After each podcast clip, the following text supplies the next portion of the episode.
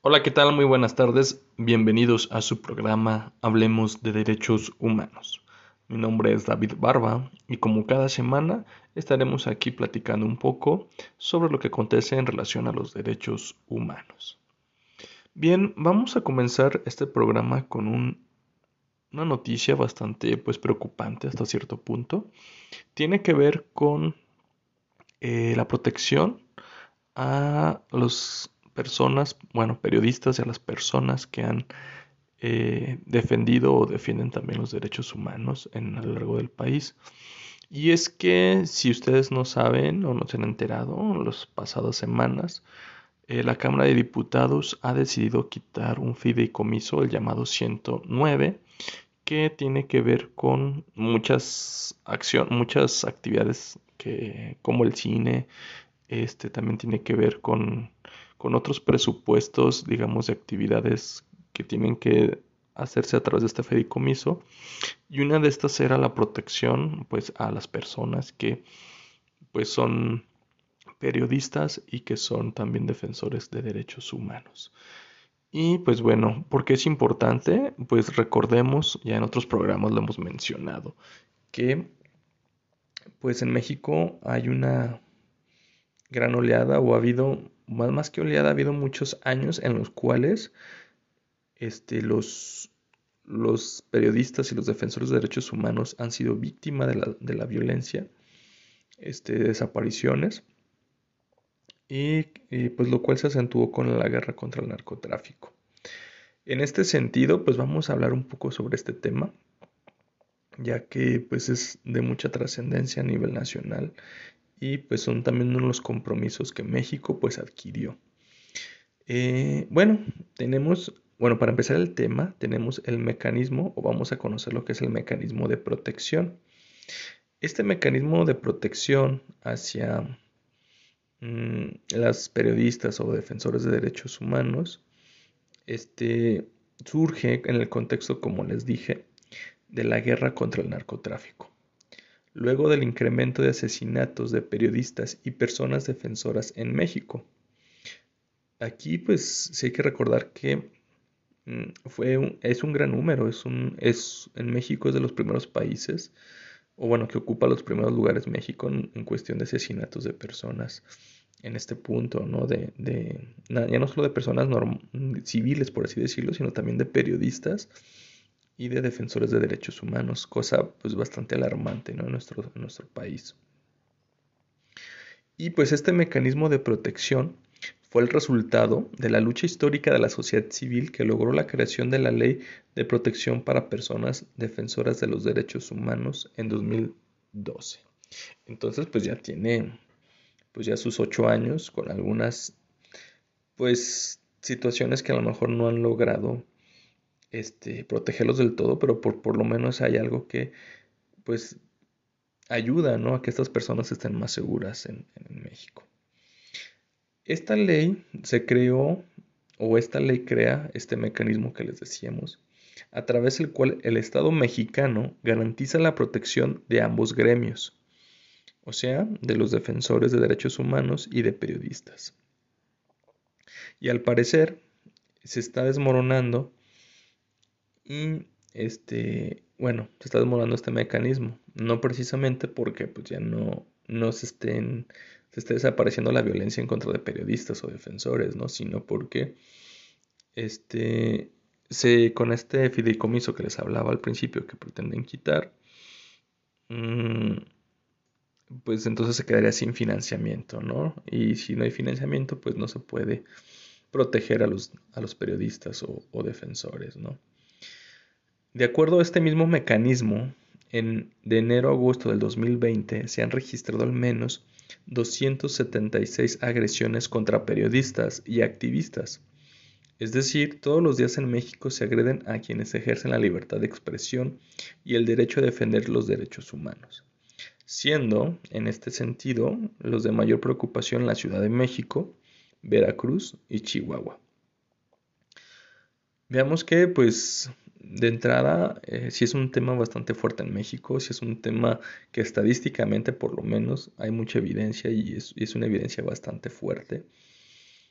Este, Y pues bueno, aquí nos marca que pues la Ciudad de México, Veracruz y Chihuahua son en donde más hay este incidencia pues de agresiones, de, de violentar los derechos humanos de las personas que son reporteros, que son periodistas y los activistas en materia de derechos humanos.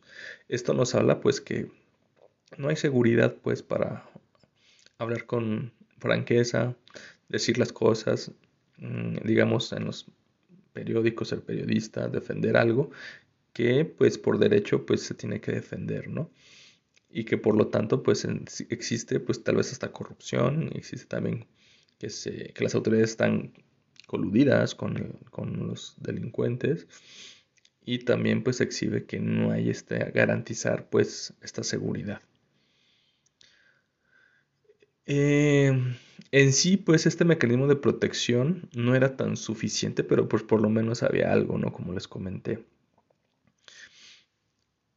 Este esfuerzo del gobierno federal por salvaguardar la vida e integridad de los defensores y periodistas, ahora se suma el debilitamiento del único organismo federal encargado para dicho propósito. Y pues se ve que no es una prioridad este mecanismo para el Estado ¿no? actual.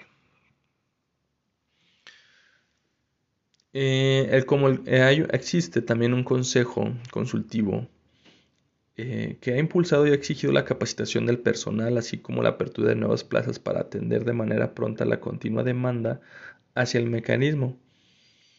Y pues que esto lo que lleva es una inestabilidad del equipo, empezando por cambiar el titular y pues bueno, algunos cambios más de, en cuestiones presupuestal. En este sentido, pues este, se ve como un retroceso gubernamental. Y pues al desaparecer también el fideicomiso, digamos, desde su creación la ley de protección definió el fideicomiso como una figura que garantiza el actuar efectivo, reconociendo que las problemáticas que se atienden es evidentemente urgida y en donde cada minuto cuenta para garantizar la vida, integridad, libertad y seguridad de las personas beneficiarias. De acuerdo a la Organización Internacional Artículo 19, en el primer semestre del 2020, los ataques físicos a periodistas se incrementaron un 80% comparado con el mismo periodo del año pasado. En cuanto a personas defensoras, si bien el gobierno federal refiere que no existe criminalización contra quienes defienden los derechos humanos en nuestro país, en 886 de las 1.304 personas beneficiadas del mecanismo son defensoras de los derechos humanos, es decir, el 68% de quienes se encuentran en el mecanismo por la prevalencia del riesgo, pues tienen que ver con estos temas.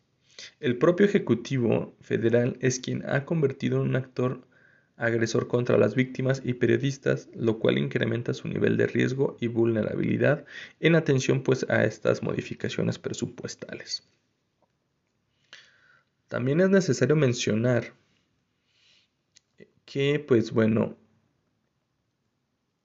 los recursos destinados para este ejercicio fiscal se encuentran ya comprometidos hasta este mes de octubre, por lo que desaparecer el fideicomiso de un día para el otro podrían o pondría en jaque no solo la eficaz implementación de las medidas de, las de los 418 periodistas, que suman, o bueno, se desglosan más bien, 111 mujeres y 307 hombres.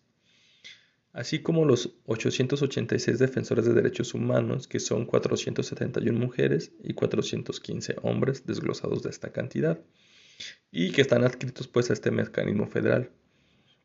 Además de que también hay un caos administrativo que dilataría aún más esta efectividad. Entonces, pues es un llamado a tener medidas urgentes de protección y las medidas de protección son una de las acciones complementadas en la ley. Lo que hasta ahora realizado por las autoridades mexicanas es solo uno de los escaños a los que el Estado democrático debe aspirar para garantizar de manera plena el ejercicio de ambos derechos. Y pues bueno, algunos de los casos como emblemáticos han sido, por ejemplo, eh, los de comunicadores, eh, sobre todo de, comunidades, ¿no? defensores que denuncian desplazamientos forzados, sobre todo en la montaña de Guerrero. Periodistas que desempeñan su labor en contextos criminales. Y pues bueno, los mismos defensores, ¿no? Muchos de los que han sido víctimas mm, también pues que han sobrevivido, ¿no? Porque también tenemos que decir que muchos han sido asesinados o desaparecidos. Eh, tal vez no ellos, pero sí algún, alguien de su familia, ¿no? Como tipo advertencias.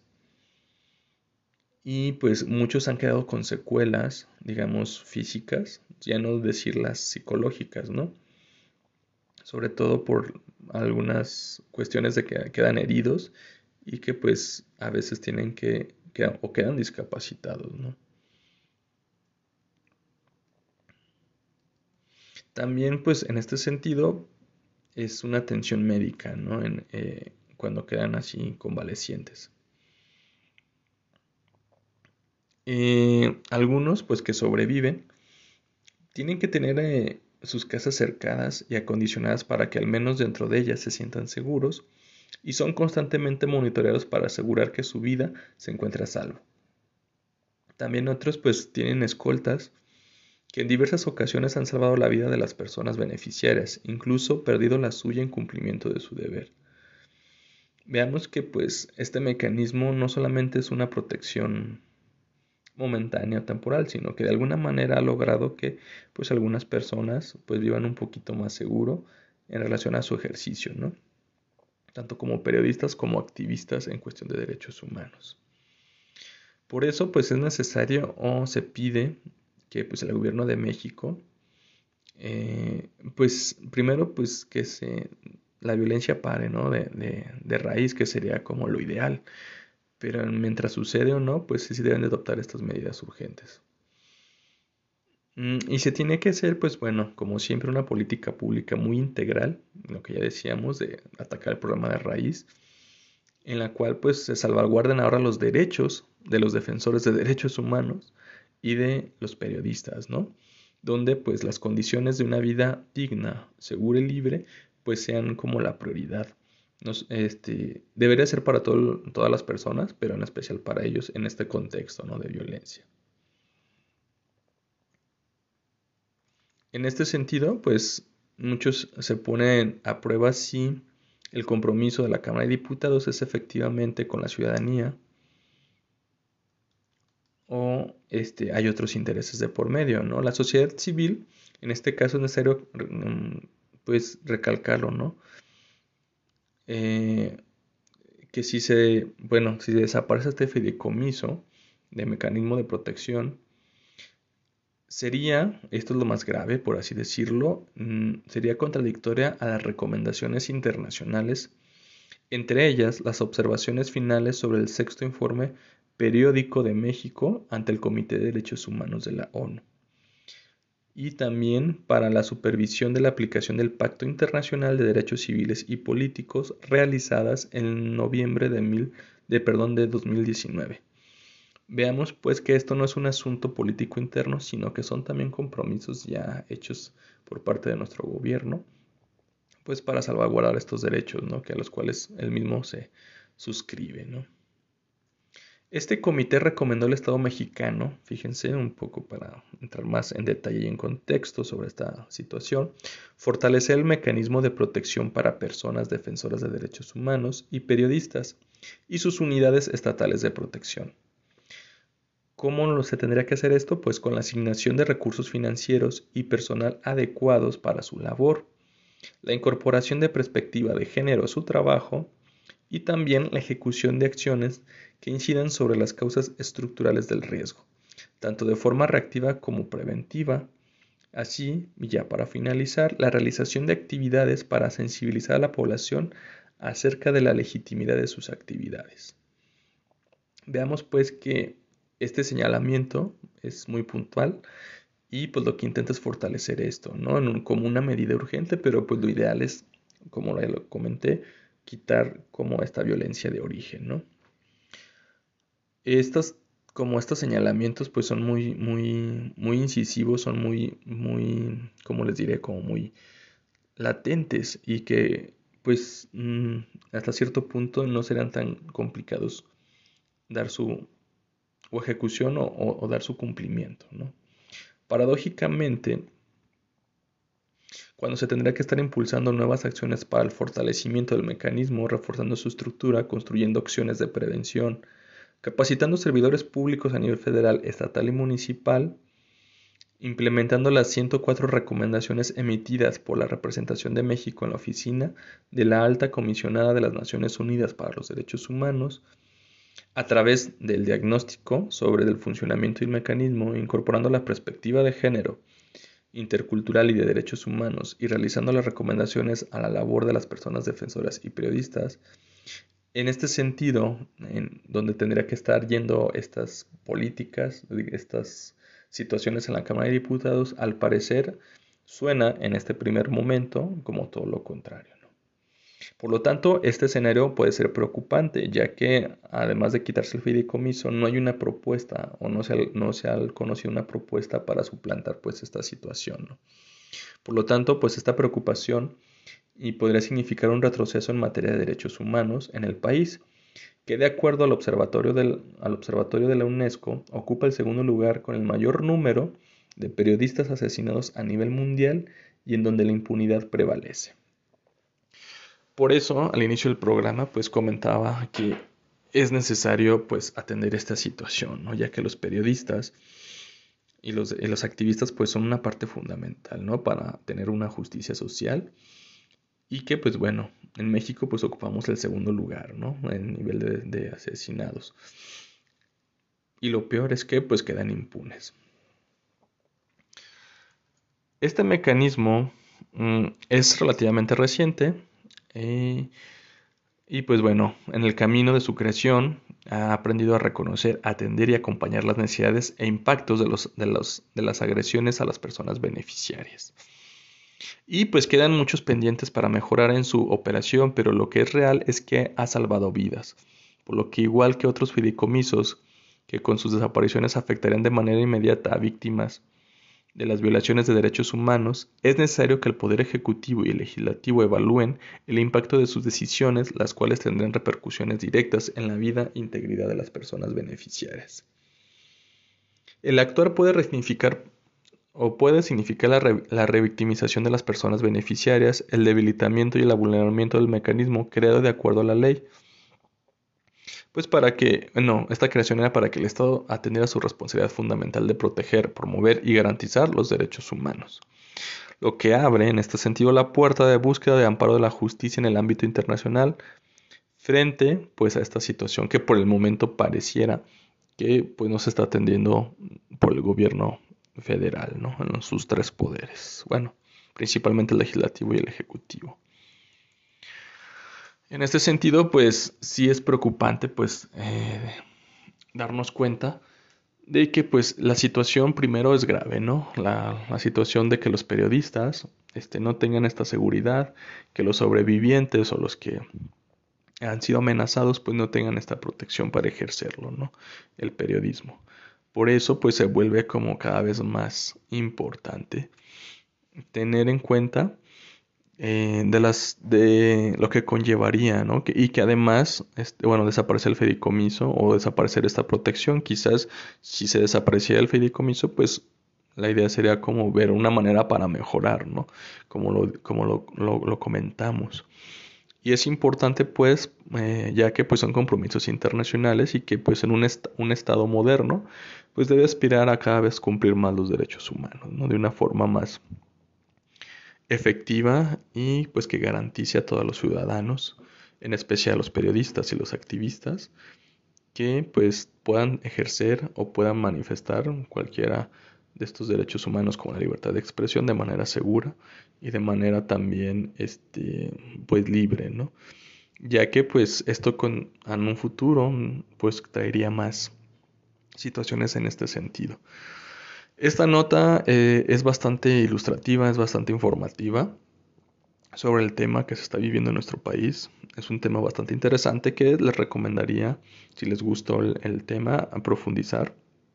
y que pues si es alarmante pues que no se tenga una alternativa ante esta desaparición del fedicomiso, ¿no? una alternativa efectiva y que mejore pues las condiciones de estas personas y obviamente que mejore las condiciones de todo el país en cuestión de los ataques y las amenazas o violencia hacia los periodistas y activistas. Pues bien, este, con esto concluimos con esta, este, este programa. Es una nota bastante fuerte, pero que al mismo tiempo este, nos marca pues los problemas que tiene el país y que pues tenemos que sumarnos ¿no? a esta situación para que esto mejore. Ya saben, bueno, eh, que cualquier duda, comentario o aclaración nos la pueden hacer al teléfono 910-7400, extensión 105. También lo pueden hacer al correo defensoría.correo.ua.mx y a nuestro Facebook Defensoría de los Derechos Universitarios.uaa. Como siempre y como cada semana, les agradecemos siempre el favor de su atención y pues nos seguimos escuchando aquí en su programa Hablemos de Derechos Humanos. Hasta luego.